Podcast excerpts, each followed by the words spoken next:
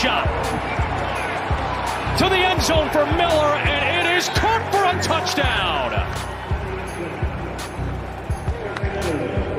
Miller and Lawson battling again. Lawson got the best of him last time. This time, Scotty Miller wins it for six. And now first and goal as a result as Breeze will float it for the end zone, looking for his tight end, Jared Cook, who makes a juggling grab for the touchdown. What a catch by Cook to put the Saints on the board. Watch Landry down the seam. Mayfield towards the end zone. It is caught. Was he in? Yes. Donovan Peoples Jones. Baker Mayfield taking his shot. And the Browns have retaken the lead.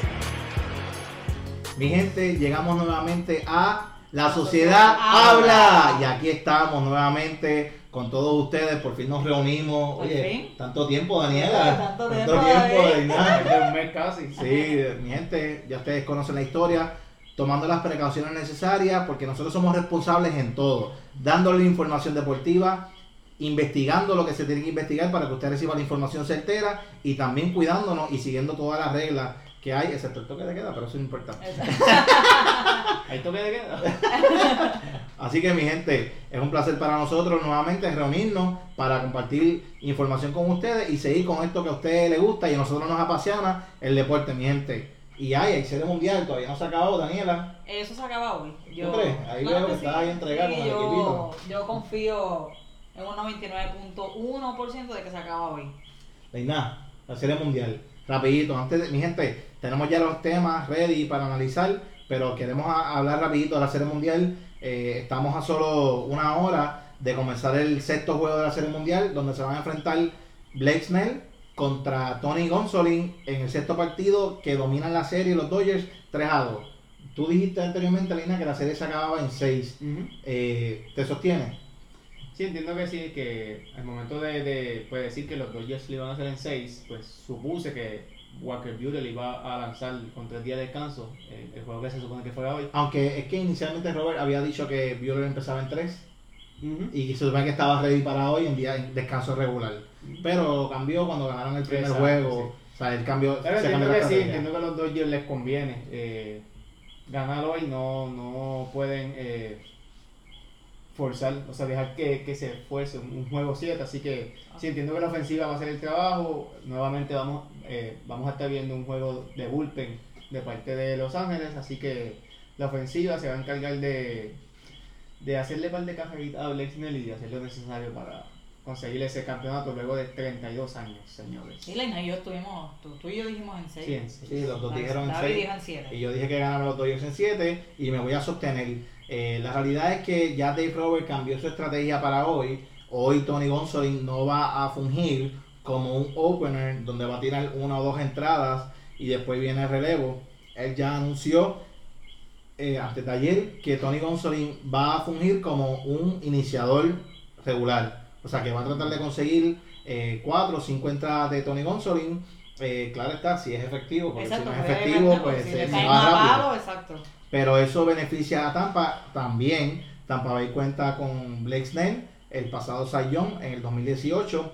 eh, en el Montículo tuvo uno, de, tuvo uno de sus mejores juegos en el segundo juego que era un juego importantísimo para Tampa Bay conseguir esa victoria porque si no, perdiendo la serie 2 a 0 iba a ser mucho más fuerte tratar de ganar la serie. Entiendo que Blake Snell va a hacer lo necesario para ganar hoy, pero me sostengo con mi predicción, mi gente.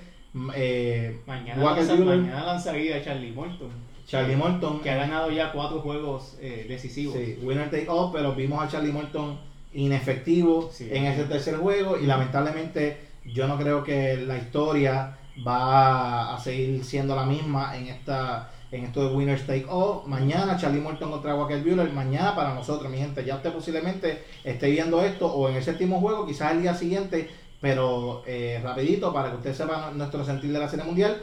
Yo entiendo que Walker Buehler, que estaba jugando PlayStation en Legend contra alguien que nunca había jugado de show, eh, en ese tercer juego, punchando a todo el mundo de, y bien efectivo, entiendo que va a hacer lo necesario para conseguir la victoria de los Dodgers y su primer campeonato, como dijiste, Leinat, desde el 1988. Así que mi gente, eso es la Serie Mundial eh, ya tenemos, tenemos los últimos dos jueguitos y vamos a disfrutarlo lo que nos queda de la pelota porque vamos a regresar nuevamente en marzo, así que hay que disfrutar estos últimos días y no tenemos clásicos Ah, sí. en marzo, que, que íbamos a tener un clásico mundial de béisbol para el 2021. Lamentablemente se cambió la fecha por esto de la pandemia. ¿Para cuándo lo han dicho? No han anunciado fecha de cuándo va a retomarse el Clásico Mundial de Béisbol, así que la próxima vez que hagamos béisbol va a ser cuando comience la temporada para el año siguiente.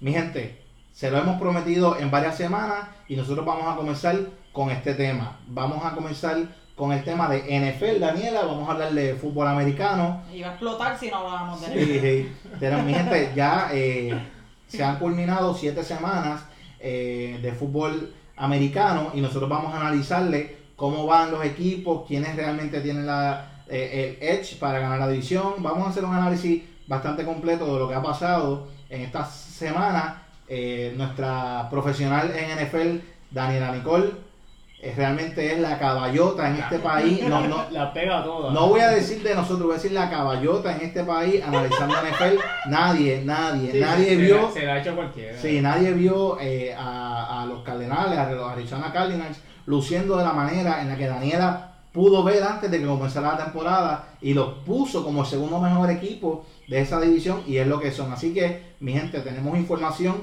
la que usted necesita saber, porque aquí tenemos a los caballotes en diferentes deportes y, de- y después de NFL, mi gente, lo que le prometimos, vamos a hablar del tema del uso de la tecnología en las grandes ligas y cómo esto afecta o ayuda al deporte. Así si que el tiempo así nos lo permite. vamos a comenzar con esto. Vamos allá. Eh, la semana 7 de NFL. Quiero- eh, ¿Sabes qué? Quiero que comience Daniela, porque si ha estado esperando tanto, ella es la que tiene que abrir el segmento de NFL. Daniela, Pues mira, voy a Cuéntame. comenzar con la noticia más triste. Eh, para, para ti y para el mundo completo, sí. para mí, bueno, no sé si Es para que- los fanáticos de los Browns, porque hay muchos que están diciendo que, Que es lo mejor eh, que le pudo haber que es lo pasado. mejor que le pudo haber pasado. Seguro que no. Disparate. Eh, exacto. Eh, Odell Beckham se lesionó el ACL y va a estar fuera durante toda la temporada. Eso es una lesión terrible. Porque eso no es una lesión de esta temporada, es una lesión que hasta el año siguiente. Tú sabes que yo quería, yo estaba analizando durante el día de hoy que mis jugadores favoritos en diferentes deportes Ah, han tenido sí. lesiones de rodilla por De ACL, Derek de eso mismo. Derrick Rose le pasó lo mismo. Muchos criticaron que él no iba a regresar, eh, ¿verdad? Que no iba a ser el mismo jugador. Y efectivamente no fue el mismo. no fue el y mismo. no lo ha sido. No, está bien, pero sigue, sigue siendo productivo. Sí. Y- No, ah, eh, fue- es productivo, pero no es, no es Derek Rose MVP. Bueno, los. Lakers lo quieren ahora. Sí. Hay que ver si eso se va a dar, pero... No, o sea, la, la realidad los- es que los la, Lakers- lesión- los la quieren lesión. Carlos Arroyo también. La, no, la, la lesión Bueno, es pero los, una La- si, los- si los Lakers quier- lo quieren es porque ellos admiten y ven el, el potencial que tiene Derrick Rose como jugador. A ver, pero el que, Bueno. el que los Lakers no quieran, eso no significa mucho, porque los Lakers quieren a todo el mundo. Ellos, Pero el tema, el tema no es Derek Rose, mi gente. El tema es Odell Beckham, que se lesionó y que él es joven, que él puede recuperarse. Exacto, de yo pienso, yo, yo pienso que sí, yo pienso que sí. Lo que, lo que sí veo que va a ser un poco, ¿verdad? Algo cho- eh, chocante es que posiblemente él no esté en los Cleveland Browns el año que viene. ¿Tú crees que por la lesión eso descarta a Beckham como en su futuro de, de Cleveland? No es tan solo por la lesión, sino más bien la, eh, la química que no que han forzado él y Baker Mayfield. Y la realidad es que lo que fan- los fanáticos de los Browns están diciendo es que Baker Mayfield va a lucir mejor porque no tiene ese peso encima de que su primer eh, wide receiver eh, o del Belham Jr.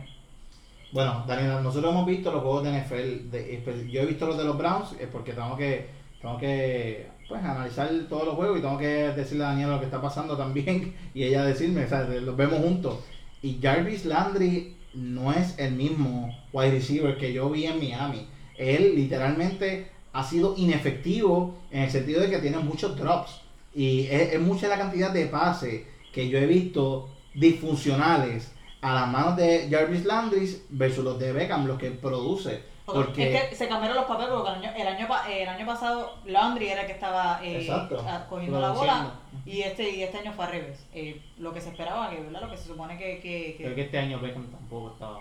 No, él estaba, él estaba luciendo bien. Sí. Increíble estaba luciendo. Yo pienso, yo pienso que el Laundry ahora mismo. Ahora, Beckham tiene un double coverage. Beckham es mejor wide receiver que Jarvis Landry. Ah, no, el, el- claro. el problema es que Baker Mayfield está haciendo las jugadas correctas y a veces se la pasa a Beckham, a veces se la pasa a Landry y los pases a Landry los está- le, le está haciendo drop. O sea, no los está, no los está cogiendo. Lo que iba a decir es que yo, yo pienso que. eh, ¿Cómo eso ayuda a los O sea, lo que quiero decir es cómo eso ayuda a los Browns. Es que tienen a Higgins también, que fue el que tienen a People Jones, que es el novato que hizo la, el, el touchdown para que los Browns ganaran ese, ese juego contra los, los Bengals. O sea que la realidad es que ellos tienen eh, buenos wide receivers, porque el Londres no se le, no se le va a quitar tampoco. Lo que no tiene buen coreback. No, eh, eh, Baker Mayfield es bueno. Sí, se supone. Es Yo, bueno. a mí no me gusta, yo no confío en él. Sigo pensando que él no va a ser un. Es un eh, fiasco. exacto, es un fiasco. No va a ser eh, elite. Eh, Daniela, con esta lesión de, de Odell Beckham, eh, ahora mismo eh, los Browns eh, tienen un récord de 5-2, están terceros en la división, Baltimore luciendo increíble y la sorpresa de la división, que son la sorpresa de la liga, el único equipo invicto, los Steelers eh, están invictos, tienen 6-0. Eh, realmente tú ves afectada las posibilidades de los Browns para poder entrar a los playoffs. Mi gente, todavía faltan 10 semanas de acción. No los va a afectar a los playoffs, pero sin Beckham no tienen oportunidad. Es la realidad. Pues, no, pues va- los va a afectar. O sea, que hacen los playoffs. Llegan a los playoffs, pero no llegan al Super Bowl. Definitivamente. Ay, Mi gente, la realidad es que eh, la, la AFC es una división que no está tan fuerte como la NFC. En la AFC están dominando los, los Steelers ahora, que están invictos. Kansas City Chiefs, que tiene 6 y 1. Tennessee tiene 6 y 1. Y los Ravens tienen 6 y 1. Así, eh, después, los líderes de división, los Buffalo Bills, tienen 5 y 2 y han perdido sus últimos dos juegos. Así que la realidad es que, no, discúlpame, los Bills ganaron el, el anterior. Ellos tenían 4 y 0 y perdieron 2 y ganaron el anterior.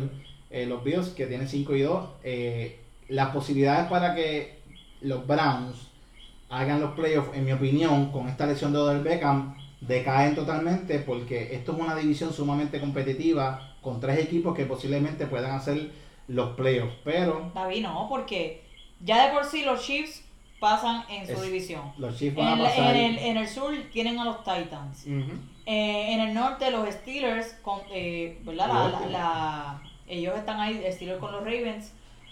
Si los los- Steelers continúan jugando de la manera en como están jugando, van a ganar su división. Los Ravens tienen que ¿verdad? mantener y no perder la, es la realidad porque ellos perdieron que eso era Daniela, inevitable. los- Ellos los perdieron contra los campeones. Los Browns no van a hacer los playoffs. No van a hacer los Son playoffs. porque siete equipos que clasifican. Son siete equipos, se lesionó, Por se eso, lesionó pero, ¿y a Odell quién- Beckham. Ahora vamos a ver pero ¿quién va a clasificar? Porque el AFC East ya. Chief. Ahí Ta- solamente pasan los Por Bills. eso, eso es lo que iba a decir. Los los. Bills, los Steelers, los Titans, los Chiefs. Yo pondría a los a Raiders, los Ravens. a los Ravens y a los Browns. Yo no pondría ni a Miami ni a los Patriots por encima de los Browns, Los definitivamente que no. Patriots son la decepción del año. eh, Lo que Leina creía que iba a, a- a suceder, que es que iban a tener un gran año con Cam Newton. Cam Newton le dio COVID.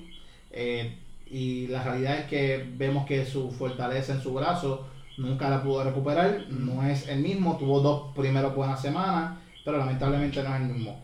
Pero oye, eso es diferente porque el Corea vende los Steelers ha tenido 20.000 cirugías y Sí, pero no, no son, eh, no Ben son Roethlisberger. no son por el por el- en el codo y no, no la de Ben Ah, no fue en el codo. lo que pasa es que Big Ben se, se puede lesionar pero no se lesiona porque perdió la fuerza en el brazo que fue lo que le pasó a Cam Newton. Cam Newton perdió completamente el, el hamstring la, la, la fortaleza con la que tira y tan joven él todavía no tiene 30 años pero perdió completamente eh, su fortaleza y, y- y su, y su tiro Así que es- su carrera como futbolista, mi gente, está acabando.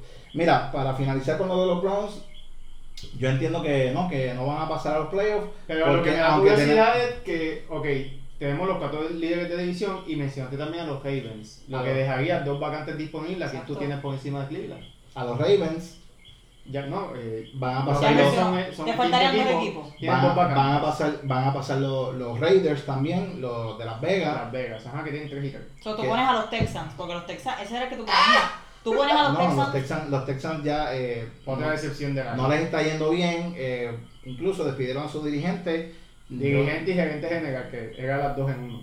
Así que no van a pasar los Texans, pero yo, lo que pasa es que ahora se va a formar un, una guerra entre los Dolphins, entre los Browns, entre los Colts y los Chargers, que mi gente, no se despiste con los Chargers. Este coreback, Herbert, es muy bueno, es un novato y es muy bueno. Ellos tienen 2 y 4, posiblemente no hagan los playoffs, posiblemente terminen por debajo de los Browns, pero no nos podemos dormir con los Chargers. Pero es que lo mismo, lo mismo sería entonces con Joe Burrow, con los Bengals. Ellos tienen unos 5, ellos tienen a, ellos están a un juego de los Chargers. Entonces. Sí, pero yo creo que yo, yo creo que se va a definir entre los Cleveland, entre los Colts y entre los Dolphins y yo entiendo que los Colts van a ser los playoffs. ¿Por qué? Porque aunque todavía Pero los Browns están en una buena posición con 5 y 2, la lesión de Beckham le va a quitar profundidad a este equipo y ahora vamos a ver las debilidades del equipo en general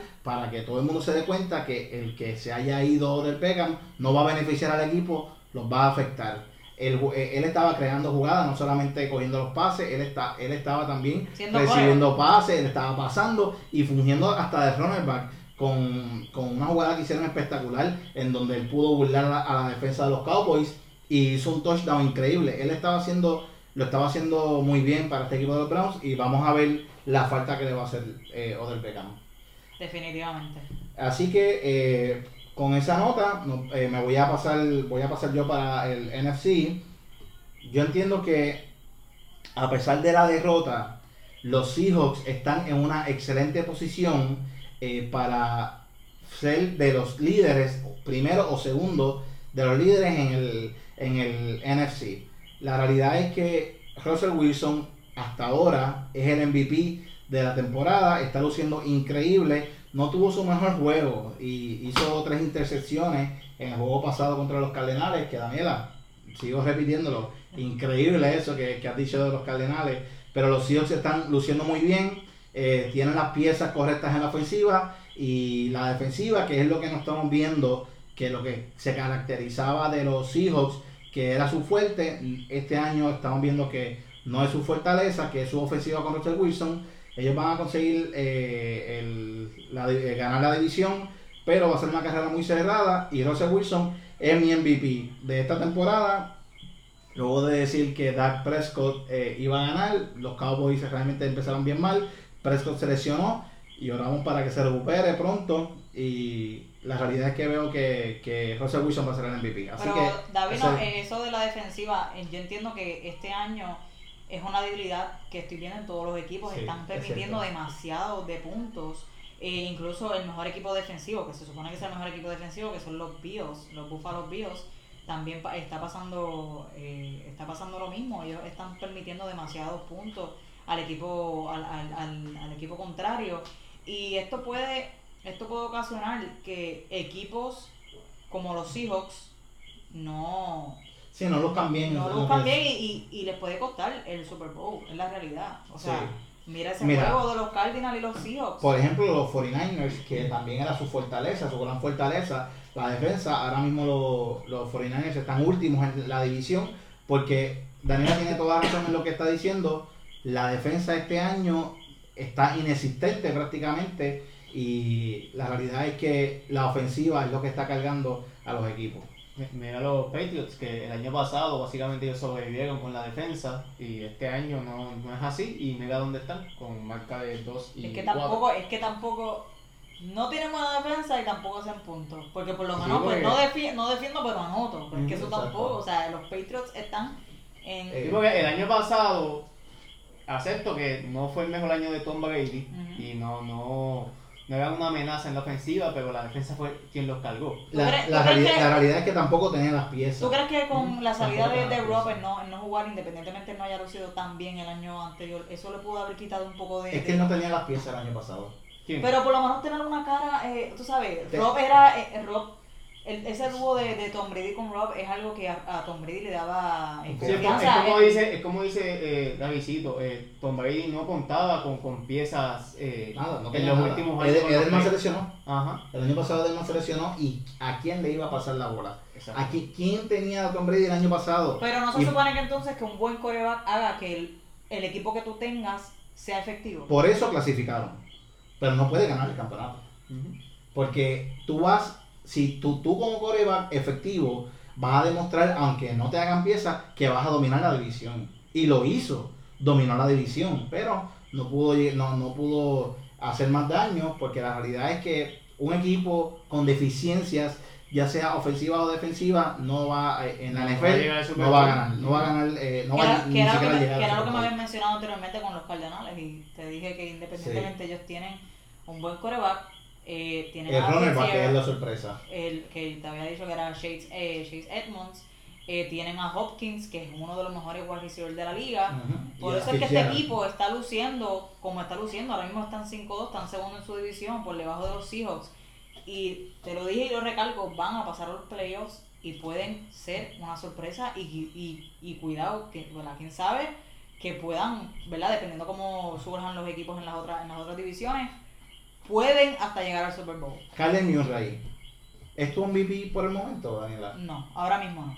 Sigue siendo un coreback Sí, por, por lo menos toda- top, top 10. Por menos Exacto, top 10. exacto. Pero ahora mismo MVP, yo pensaba que iba a ser Lamar Jackson, pero para mí, ahora mismo quien está haciendo un trabajo memorable es, es Russell Wilson. En esa te la estoy, eh, te la doy.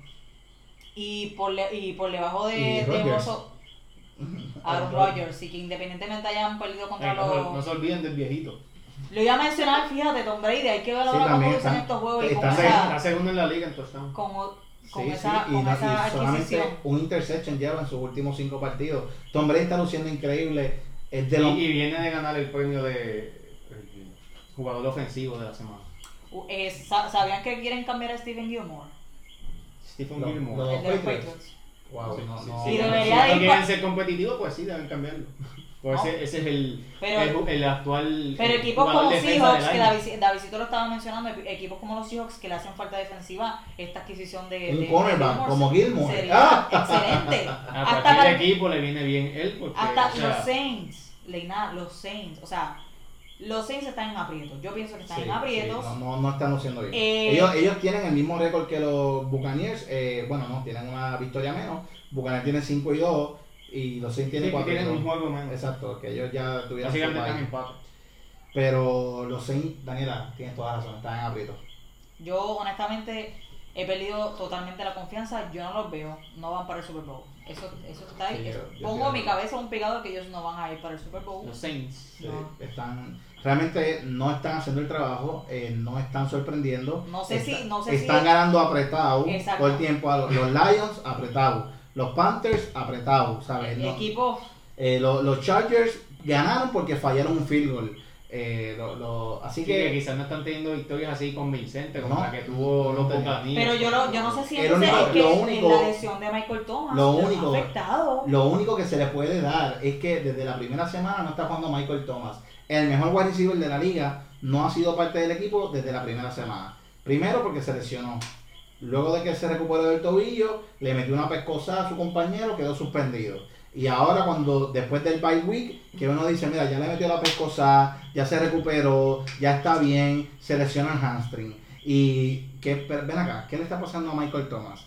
Eh, incluso salieron rumores de que los Saints estaban buscando cambiar a Michael Thomas y. Payton, sí, pero Sean Payton le escribió, porque esos fueron rumores de los insiders de NFL y Sean Payton escribió a Bleacher Report en ese mismo tweet, por eso son insiders, porque están afuera, no saben de lo que están hablando. Así que yo entiendo que con eso, con esos comentarios de Sean Payton quedó contundente que los, que los Saints no quieren cambiar a Michael Thomas. hello, Michael Thomas y Drew Brees son sus dos piezas claves en su equipo. ¿Cómo es para Camara, que de- Alvin Camara y- Camara también, que por eso fue que le dieron el contrato, que ellos tenían Sí. que, ¿verdad? Eh, Hubo, hubo preocupaciones de si, si Camara no iba a estar con los Saints este año. Pero la realidad es que el problema de los Saints, eh, estaban viendo a Drew Brees que no es tan, efe- no es tan efectivo, eficiente como lo había sido en la pasada década. Y Mi le están, le gente, están cayendo los añitos. ya tienen 41 años, no todos son Tom Brady, no todos producen hasta los 43 a un alto nivel. Eh, quizás estaban viendo el último año de, de Oye, y, hasta, Brees. y hasta Tom Brady tuvo su- sus baches así en, en temporadas recientes.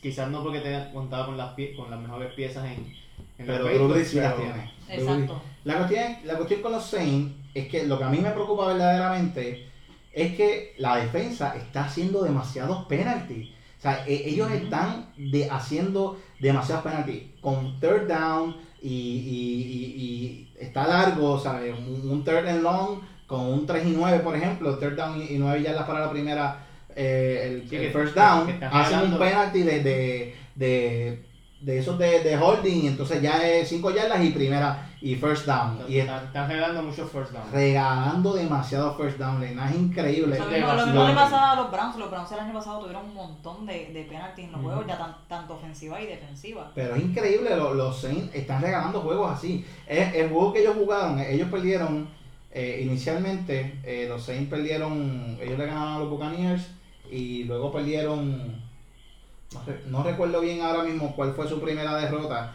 pero perdieron contra Green Bay, un juego bien, bien, bien intenso, que lo mismo, la defensa eh, le regaló prácticamente demasiado first down a, a- a Aaron Rodgers y aunque en ese juego Brady, eh, discúlpame, Drew Brees fue mejor que Aaron Rodgers, la defensa entregó el juego para que lo ganaran los, Mira, los vamos a, Green Bay. quería vamos a pasar rápido entonces a la, a la otra división, que esa es la división que más asco dan, y disculpen mi expresión, pero yo quería mencionar si sería justo que uno de estos equipos, como quiera, tengan que pasar, aún, aún así, cuando hay otros equipos en otras divisiones que van a, tener, que van a terminar con mejor récord y no van a poder clasificar a los playoffs por esta porquería de división. Cuéntame, Daniela, ¿qué está pasando ahí?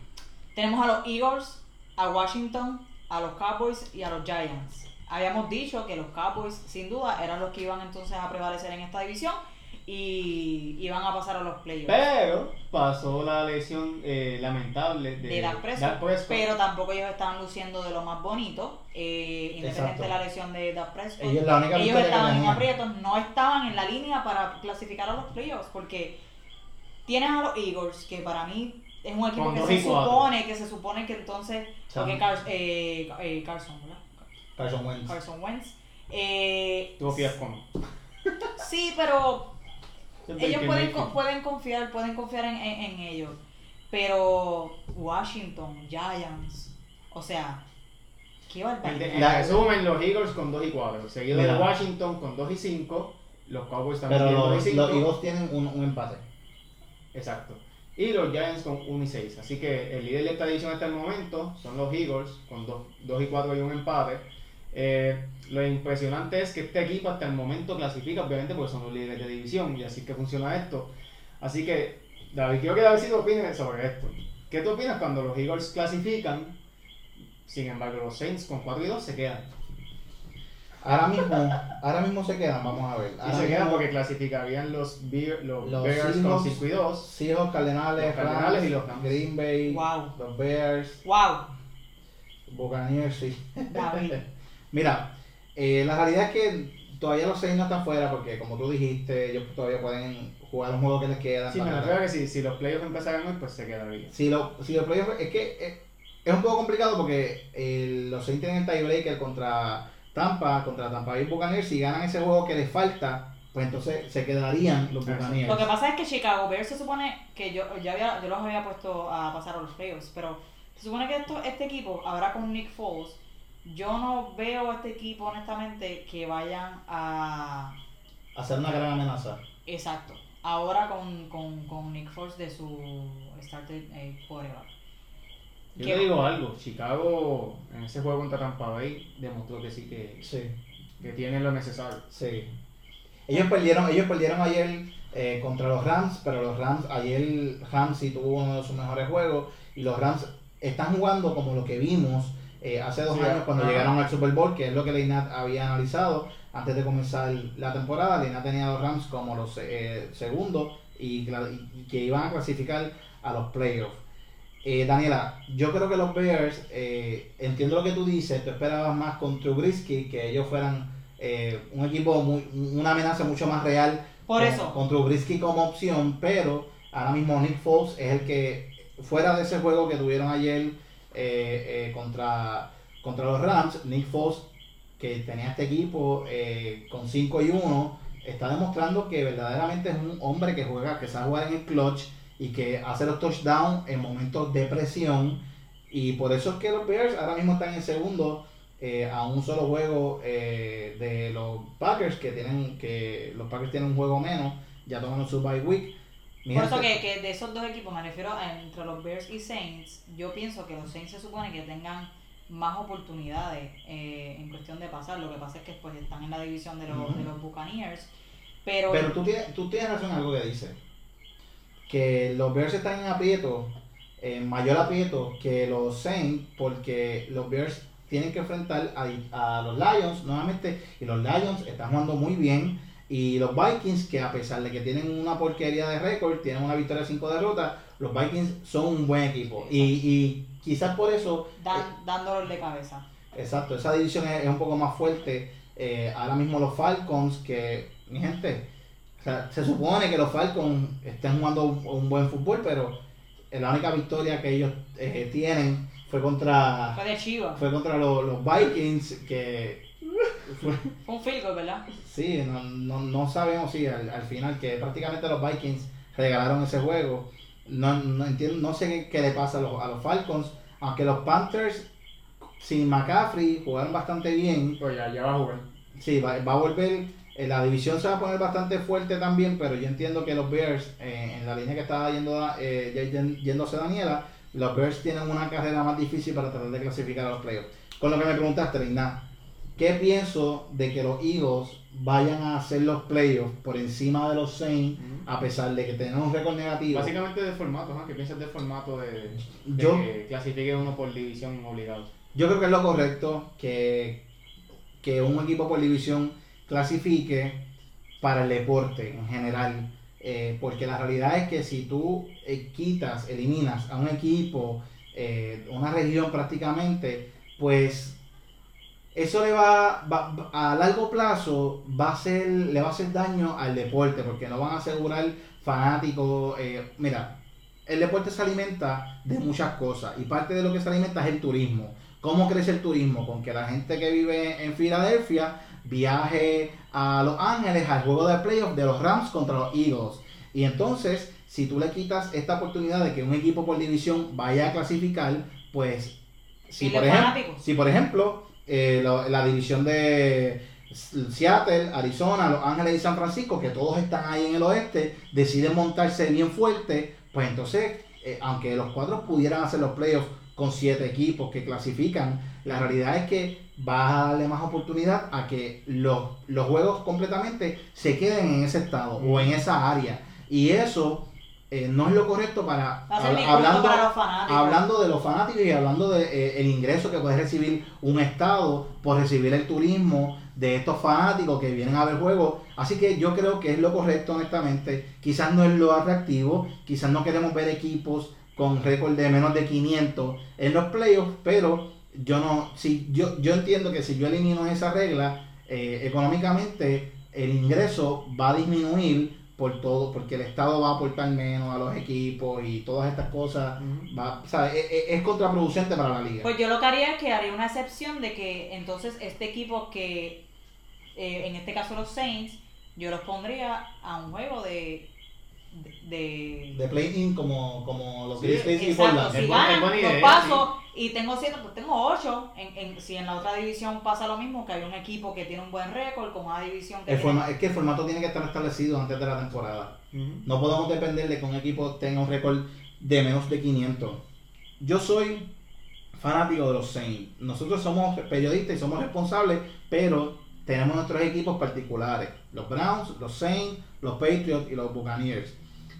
Independientemente, yo no voy a sentarme aquí y decir lo injusto que sería para los Saints que los Philadelphia Eagles eh, clasifiquen y que, y que los Saints no clasifiquen. Pero no están solo No es- con los no- Saints, no es puede atractivo. pasar con otro equipo. No es atractivo, no, pero eh, eh, que, que estoy hablando que Bueno, literalmente este caso. me toca la fibra a mí directamente porque los Saints es el equipo favorito de NFL.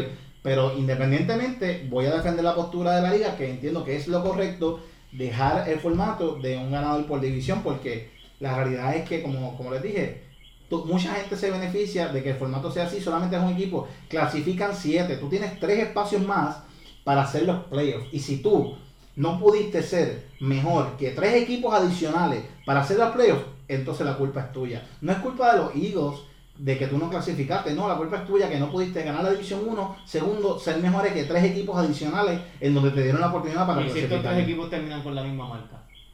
Pues no, no, no fuiste mejor que, que no fuiste mejor que esos cuatro equipos, ni, ni, ni que los líderes de división, ni los otros tres equipos adicionales. Tú tienes, si tú quieres clasificar, tú tienes que ser de los mejores equipos, porque si tú clasificas con un récord de 9 y que ti- tienes 9 y 7 y los Eagles terminan con 6, 8 y 1, pero tú tenías 9 y 7, con 9 y 7 tú no vas a hacer nada, mira, ¿sabes Exacto. qué? No clasifique, para que, para que te eliminen en primera ronda. Esa es mi opinión. No, no, ¿sabes? No te lo mereces, no clasifique. Quería mencionar que los Saints perdieron con los Raiders y los Raiders Ah, sí, equipo sí. que, que- Sí, esa fue la, la apertura de, de, Sí, de la segunda semana. la segunda semana de Las Vegas.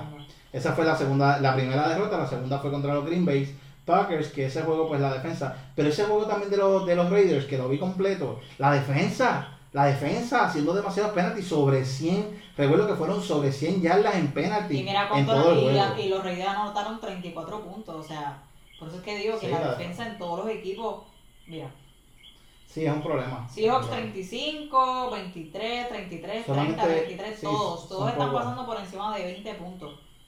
Así que mi gente, eh, ahí tenemos, eh, tenemos el análisis de lo que está pasando eh, en NFL. Nosotros vamos a seguir tocando con semanas específicamente. Ahora le hicimos prácticamente un resumen de cómo van los equipos para que ustedes con nosotros ten- eh, estén al día sobre lo que pensamos. Daniela. El que no sepa, Antonio Brown firmó con los Buccaneers. Sí, Se supone que con esta adquisición de Antonio Brown, los Buccaneers son los favoritos. no pierdan. Y estamos analizando, se supone que lleguen al Super Bowl. Sí, para mí son los favoritos con Tampa Bay con esta firma de Antonio Brown. Y los Ravens firmaron a Des Bryant, que era el famoso wide receiver de los Cowboys. Sí. Sí, pero eso fue para el Practice Squad. Vamos a ver si hace el equipo. Bueno, mi gente, eh, ah, terminamos con la NFL. Eh, como le dijimos, amigos, vamos a seguir hablando de NFL. Vamos a seguir analizando juegos. No, definitivamente, por favor, no me hagan esto. Vamos a seguir analizando jue- eh, juego tras juego. Quizás escogemos un jueguito para hablar este, cinco minutos. Mira, vamos a. Los tres tuvimos que ver un juego. Vamos a analizar lo que vimos, que, que no vimos, qué pasó. Bueno, tenemos eh, 10 minutitos antes de que eh, terminemos este episodio de La Sociedad Habla. Vamos a hacer esto. 5 minutos vamos a dar eh, los datos de lo que está sucediendo con esto de la tecnología. Y los últimos 5 minutos en el clutch vamos a dar nuestra opinión. O sea, no vamos a opinar estos 5 minutos sobre esto de la tecnología, lo vamos a hacer en el clutch. ok. David. Ok, pues mire, eh, vamos con el tema de la tecnología y las grandes ligas. ¿Por qué le traímos este tema, mi gente? Eh, estábamos conversando eh, sobre la situación de los Astros, de los Rexos y de lo que le pasó a los jugadores este año, específicamente a Javier Baez y JD Martínez. Eh, estos jugadores eh, se estaban beneficiando de que la Grandes Ligas hubiera implementado eh, la tecnología durante los juegos. Desde el 2017. desde 2017 que se llama BATS. BATS, que son las iniciales de Baseball Analysis and Tracking System. Ellos tenían un, un cuarto de, de, de video eh, de room replay donde cada jugador luego de su turno al bate podía entrar y decir qué me pasó, en dónde fallé, qué lanzamiento me tiró, este, eh, dónde me fui y, podían analizar con tecnologías que ellos tienen eh, mira, el swing se me fue un poco más para acá, para la derecha, porque yo estaba viendo eh, entrevistas y bien interesante toda la tecnología. Ellos tienen sensores en donde te identifica dónde tu cuerpo se está yendo para hacer un swing. O sea que, Lo mismo que le, el revuelo que pasó con Altuve en, en la Serie Mundial. no, no, no, no, no, es- es- diferente. esto es aprobado por la Grandes Ligas. O sea, Eh, tú eh, tienes- ellos tienen algo en su cuerpo, entonces. No, no, no, no, no, no. El- el que, sistema que te- te- el sistema te te analiza. te analiza cómo tu cuerpo está fallando para hacer un swing. Ah, mira, con ese swing, si tú hubieses ido para el other way, se hubiera ido, porque tu fuerza fue para allá. O si hubieras jalado la bola, pues este, teníamos más oportunidad de hacer un honrón. El- el- el- el- ellos tienen la tecnología en donde te analiza dónde están tus fortalezas en el swing. Entonces, eh, también qué lanzamientos está fallando. Eh, es, un, es un cuarto de replay aprobado que se llama BATS, como les dije, en donde los jugadores entraban y se analizaban. Es que estoy, en qué estoy fallando. Desde 2017, que precisamente JD Martínez se convirtió candidato a MVP en el 2018, Javier Baez se convirtió candidato a MVP en el 2018, esa que eh, eh, Alex Bergman. Alex Bregman, candidato a MVP. Y fue por esta eh, tecnología. Christian Jerich, porque esta tecnología estaba ayudando a los peloteros a mejorar su juego. Y estaba aprobado. ¿Qué pasa?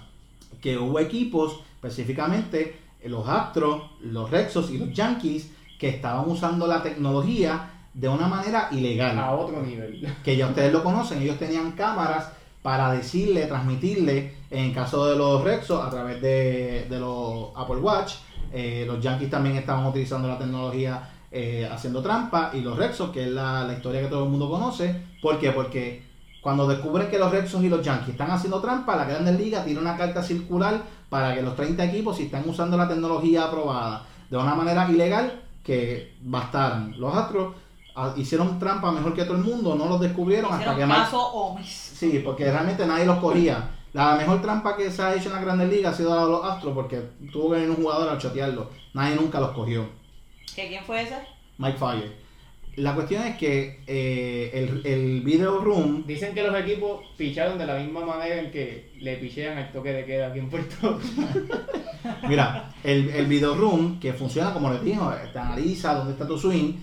Estos equipos le tomaron ventaja pues, y, eh, colocando cámaras para ver eh, las señales de los catchers en vivo, porque se supone que el video room no sea un análisis en vivo, sea un análisis De- literalmente de, de, ah mira te ponchaste, vente baja, vamos a analizar lo que pasó. Y ahí tú entonces empiezas a hacer ajustes de, en el juego, durante el juego. Y a eso es lo que se benefician porque cuando decimos la tecnología en el dogout no estamos hablando de que no se pueden usar iPads en el dogout porque yo he visto ahora en la serie mundial que jugadores tienen iPads y pueden analizar lo que está pasando en juegos anteriores Exacto, no, no. Claro, o sea- porque es que eso en la NFL pasa también. Sí, Tom sí. Brady es uno, por lo menos, ¿verdad? De él es que me... Pero te pregunto, ¿cómo ellos eh, saben que tú no estás viendo eh, vi- videos del mismo partido? bueno Nina este eso no te lo puedo responder La, la, la- realidad la- es que- la realidad es que este, este room, el, el, el video, o sea, ellos pueden tener un iPad, pero no es lo mismo estar con un analista en, el, en la habitación de, Sí, así que de ten- no. ¿sabes? el analista, mira, papá, papá, esto es lo que te está pasando, mira dónde te fuiste, eh, porque ellos lo prohibieron por el COVID, que dijeron que pues por el COVID y el distanciamiento no es conveniente que dos personas estén en un cuarto tan cerca, no se sabe si esto va a volver para el 2021, pero Javier Valle y Eddie Martínez son jugadores que están abogando grandemente para que este sistema de replay vuelva. Eh, ¿Entendieron? ¿Entendieron la situación de, de los replay? Eh, entiendo que no se me queda nada. Sí. Y, ah, y Christian Jerich, que fue uno Es también de como los tú que se mencionas, que las expresiones de Javi es que sí, él reconoció que se vio afectado por eso mismo, porque le quitaron esa herramienta de poder hacer ajustes en su juego durante Que- el juego, así Ah, que... Que no es ilegal. Porque Eso sí, lo que ahora durante entonces. el juego. Sí, dura- durante el juego lo, lo eliminaron. Ya tú no puedes ver, eh, eh, ese cuarto, no, tú no podías ver en qué estaba fallando, lo que estaba pasando, por culpa de esto de los Astros y los Rexos, pero también la Major League, o sea, la gente dice que es por culpa de los Astros y los Rexos, pero la League dice que es por lo del COVID, que por lo del distanciamiento social, dos personas no podían entrar en un cuarto tan cercano y, y, en, en un cuartito. Pero es que para todos los jugadores. Sí que eso es bullshit porque tenemos ah, como 20 jugadores en el doble, así que Sí, pero Bueno, cupiendo Por- semillitas. por eso es que Porque la yo gente- la semillita también la, la ¿verdad? Eso no, no sé. Por, por- por eso, por eso es que la liga dice que no es por los Astros y por los Rexos, que es por lo del COVID, pero la gente dice no, no es por lo del COVID porque todo el mundo está junto ahí, así que tiene que ser por lo de los Rexos y los Astros. Mi gente, Ya, estamos ready para porque yo voy a explotar. sí, eh, Javier Baez, JD Ah. Martínez son portavoces para que este sistema no quede bañado eh, de por vida de la liga, que ellos quieren que vuelva a implementarse este sistema porque La tecnología es algo que beneficia a todo el mundo en todos los deportes y ellos no quieren quedarse eh, atrás en el béisbol con este uso de tecnología que es conveniente para los jugadores y que, como Javier Baez dice, nosotros no hicimos trampa, nosotros no estábamos haciendo nada ilegal y si un equipo se benefició, que ese equipo pague, pero porque yo voy a pagar por ese equipo, justos por pecadores. Vámonos para la opinión, Leina. Comienzas tú, yo quiero. Vamos al primer eh, tema. Eh, y yo voy a empezar Daniela porque está ahí. eh, Pero ahora, ahora cinco minutos, si tenemos cinco minutos. pero, Ah, pero, pero abierto. Vamos a hacer- Tienes un minuto y medio tú, un minuto y medio tú, un minuto y medio tú. Mm, No, vamos a hacer eh, 30 segundos nuevamente porque tenemos tres, eh, tengo tres preguntas para este, para este tema. Así que el primero es Daniela. Luego de saber lo que estaba sucediendo, eh, ¿traerías de nuevo ese sistema del BATS por sus siglas eh, para la temporada siguiente? No. No, porque esto no lo había antes. Si ellos sobrevivieron, los peloteros, antes, ¿por qué los de ahora no pueden sobrevivir con... O sea, no pueden sobrevivir con el hecho de no tener ese tipo de tecnología? ¿No? Tú demuestras que tú eres un buen pelotero cuando tú no necesitas de esa tecnología. Así que no estoy de acuerdo. Se debe de dejar como está. Bueno, yo, eh, Daniela, opino lo mismo que tú eh, y a ver si tú sabes porque tuvimos más o menos esta eh, conversación por mensaje de texto y no, eh, jugadores como eh, Mickey Mantle, como Ray Jackson se están revolcando en la tumba cuando, cuando, cuando ven esto. Eh, como tú mencionas, cuando un jugador es bueno hace los ajustes necesarios sin, sin, sin la necesidad de, de- de- herramientas como esta. De que si la tuvieron disponible en ese momento, sí, pero el que no la tenga, no tienes que buscar la manera de seguir produciendo porque esto no lo había antes y, y cuando te enseñan a jugar béisbol no te lo enseñan con estas herramientas. Exacto. Ok. Yo opino totalmente lo contrario. Eh, tienen que traer el sistema de vuelta y esto, es- esto se lo voy a explicar sencillo. El deporte en general está usando tecnología para mejoramiento de, de ¿sabes? mejoramiento físico y de producción de sus jugadores. Ahora mismo la tecnología está ayudando en la preparación de los jugadores.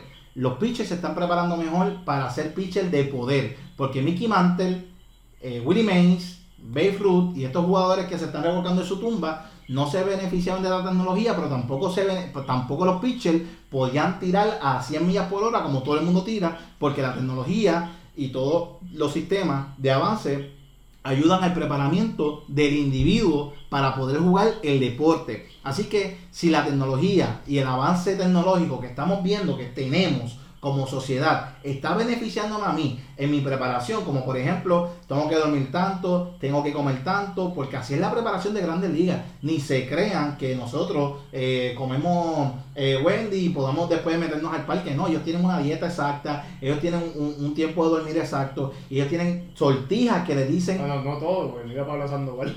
bueno, la, reali- sí, eh, la realidad es que hay, hay- hay- ah, si tú quieres ser un pelotero exitoso, Ujú. tú puedes seguir el- Esa el- regla. las reglas que cada equipo tiene. Entonces, ellos tienen esta sortija que les dicen la presión arterial, cuando tu cuerpo está 100%, cuando no. Ellos tienen un montón de tecnología y un montón de avances. Ellos, el spin rate, de nada, lo de Walker Buehler y Trevor Bauer, ellos saben cuándo están lanzando su mejor juego, porque ellos tienen unos sistemas que identifican que tu recta está dando vuelta 2300 veces. Y eso es lo que hace que tú seas más efectivo como pitcher. Pero eso tú lo tienes en tu preparación. ¿Por qué no permitirle a los peloteros, a los bateadores, que estos pitchers que ya se están preparando de una manera correcta con el uso de tecnología, porque los bateadores entonces no se van a preparar? Entiendo que los Astros hicieron trampa, los Red Sox hicieron trampa y muchos equipos hicieron trampa, pero la realidad es que, mira, eh, y- y- eh, implementa más seguridad para que se evite la trampa, pero no, no elimines algo que es legal. está bien, David. No, no es eliminarlo por completo.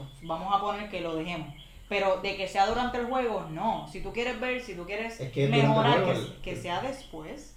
Se acabó el juego, pues tú analizas tu, eh, tu, tu productividad. el como hacía Carlos Beltrán cuando viajamos a San Francisco en el 2013, que vimos a, a Beltrán eh, en el dugout de los Cardenales eh, analizando el juego anterior. Sí, de que verdad, Que sea después, dura, durante, entiendo que, que eso hace que el juego, ya sea eh, para, para el equipo defensivo, el que esté pichando y el que esté batiendo, sea, es como un toma y dame, pero no un toma y dame justo, en el sentido de que yo te estoy bateando porque en efecto te sé batear, no porque algo me dijo que yo te tengo que batear a esto y a esto, no, ¿me Pero- entiendes? Sí, entiendo, entiendo. Pero la realidad es que, en mi opinión, claro está eh, el hecho de que... Pero tú abogas porque siga. Sí, que bueno, pero ¿por qué no? ¿En qué afecta que, que la tecnología esté identificando que, en qué está fallando y en qué no? No, si tú eres tan buen pitcher, eh, pues mira, a los ajustes y si tú eres tan buen bateador, yo entiendo también su punto, que jugadores no lo hicieron antes, pero es que eh, la tecnología beneficia a todo el mundo y yo entiendo que el béisbol no se debe quedar atrás, que tiene que seguir avanzando y que tiene que implementar mayores seguridad, Sí, eh, como, mayor pasando- seguridad. como pasó con el replay, que ahora se implementó, antes no lo había, así que. Sí, ¿sabes? ¿Sabes? ¿Por qué, ¿Por qué se va a quedar atrás? No, mira, eh, vela bien que todo el mundo está haciendo las cosas bien. Bueno, rapidito. No Eh, fueron 30 segundos porque me tenía que expresar. Sí, sí, pero esta vez sí vamos a tratar de ser de, de cumplir con los 30 segundos. Aquí que empieces tú. Están los rumores de que Alex Cora va a dirigir nuevamente. Sabemos que fue suspendido un año por, por, el- por su situación con los Astros de Houston.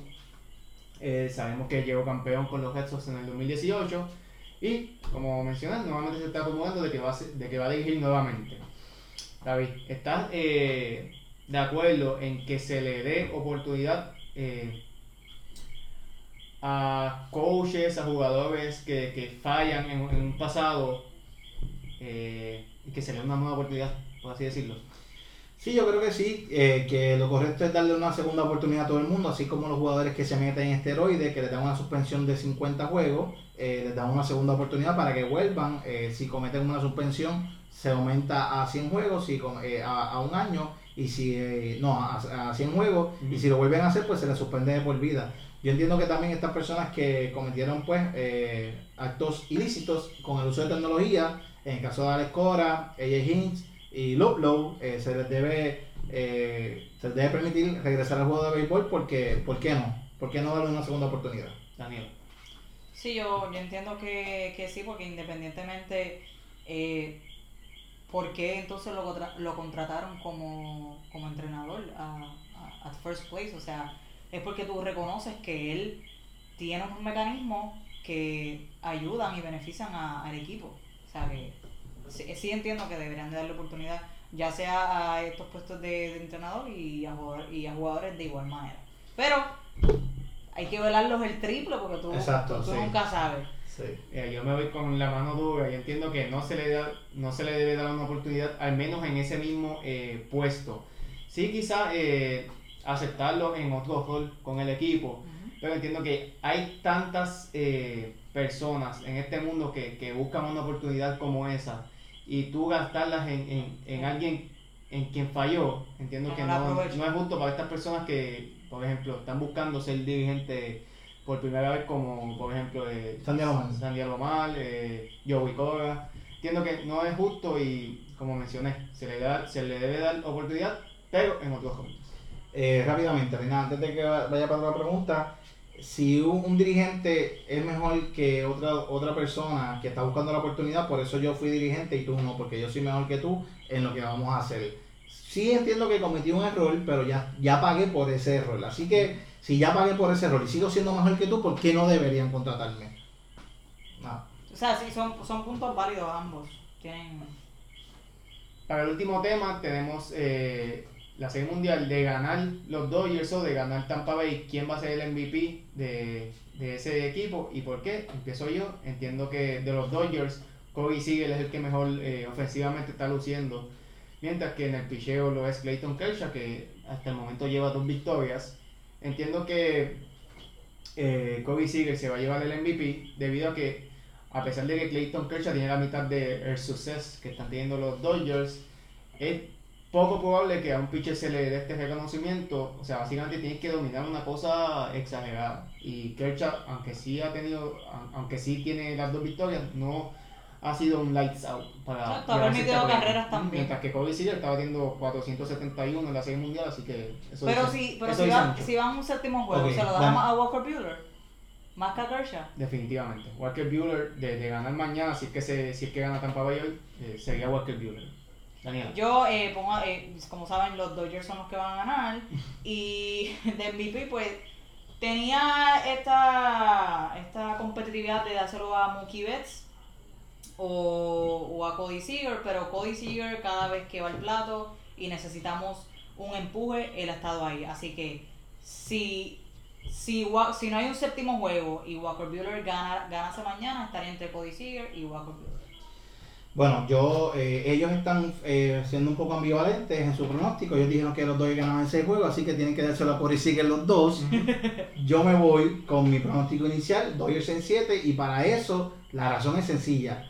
Walker Buehler, 6 entradas, 10 ponches en su primer juego, y mañana nuevamente va a coger ese control de PlayStation y va a dominar como, como dominó en el primer juego. Y eh, eh, Walker Buehler, como tú habías dicho inicialmente, antes de que comenzara la serie, tú habías dicho que Walker Buehler iba a ser el MVP. El pues yo me voy a yo voy a decir que Walker Buehler va a ser el MVP de la serie. Yo tengo los Dodgers en C7 porque Walker Buehler picha mañana y si tuvo tremendo juego 3 y digo que va a tener tremendo juego número 7, aunque me quiera ir con Corey Seager porque es lo que está haciendo y es la mejor, es uno de los mejores jugadores ofensivos que hemos visto en la historia en una serie de campeonato eh, y una serie de mundial, o sea que ha tenido un suceso en las dos series.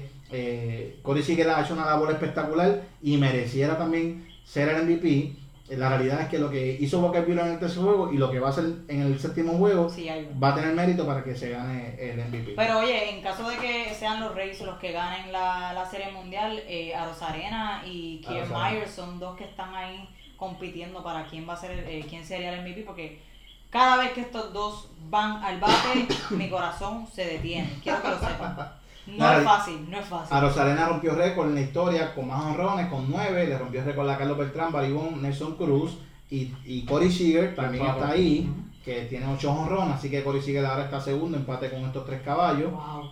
Así que si Corey Seager da honrón hoy, Cabe señalar, cabe señalar que obviamente hu- eh, al añadirse los los, eh, cuatro equipos más, o sea, una serie más, que son dos partidos, tres partidos, eso influye, pero aún así el récord está. Es un partido más, eh, bueno, pudieran ser dos partidos más. En el caso de Tampa, Tampa le ganó en dos a los Blue Jays, así que los at-bats es lo que hay que analizar. Y a Rosarena rompió el récord de jonrones con menos at-bats que Nelson Cruz y Barry Bonds. Así que yo no tengo problema Sí, con de ¿quién una, de una daba. Quienes ambos llegaron a la serie mundial, Carlos Beltrán no llegó a la serie mundial. Exacto. Para mí, el, el que eh, en el corazón, en todo el mundo, todo Puerto Rico sabe que si Carlos Beltrán hubiera llegado a la Serie Mundial en esos 2004 con Houston, él Estaba no, 20. no hubiera pegado 9, hubiera pegado sobre 11 o 12 cuadrangulares en esa postemporada. Carlos Beltrán ha tenido una de las mejores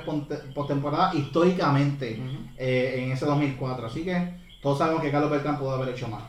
Pero mi gente, esto fue todo. Esto fue todo por esta noche. Sé que quieren más. No lo dudo. Nosotros también queremos más. El tema de tecnología estuvo bien interesante. Realmente nos preparamos bien. Los felicito eh, y me felicito también, tú sabes. Eh, mi gente, eso fue todo eh, por hoy. Dale like, da- like al video, compártalo. Recuerda que me puedes seguir a través de las redes sociales. David MR Sport, mi Twitter, David Mr. Sport, Instagram, YouTube y Facebook, Mr. Sport TV, mi canal de YouTube, mi gente. Vengo con un concepto bien interesante, Mr. Sport TV, no se lo pierdan, que vamos a comenzar desde la semana que viene. Daniela. En Twitter me pueden seguir, en Twitter, tanto en Instagram me pueden seguir, eh, me pueden seguir a través de, de DNCJ, T-H-E, D-N-C-J, y en Facebook, Daniela N. Colón Jiménez. No se olviden también de la página de nosotros, de la de Sociedad, Deporti- eh, Sociedad Deportiva PR, que nosotros eventualmente subimos también ahí noticias y otros videos. A mí, pues, en Twitter e Instagram me siguen a través de LeinatCJ, LeinatCJ, y como mencionó Daniel, la Sociedad Deportiva PR en todas las plataformas, al igual que Mr. Sport TV, para que estén al día. No, en todo. En todo. Exacto. Mi gente, ya usted sabe, no somos cualquier garata, no somos planning, respetamos las opiniones de todo el mundo, somos responsables. Esto es lo que a usted le gusta y a nosotros nos apasiona. ¿Por qué? Porque la sociedad habla. No se equivoquen, oye.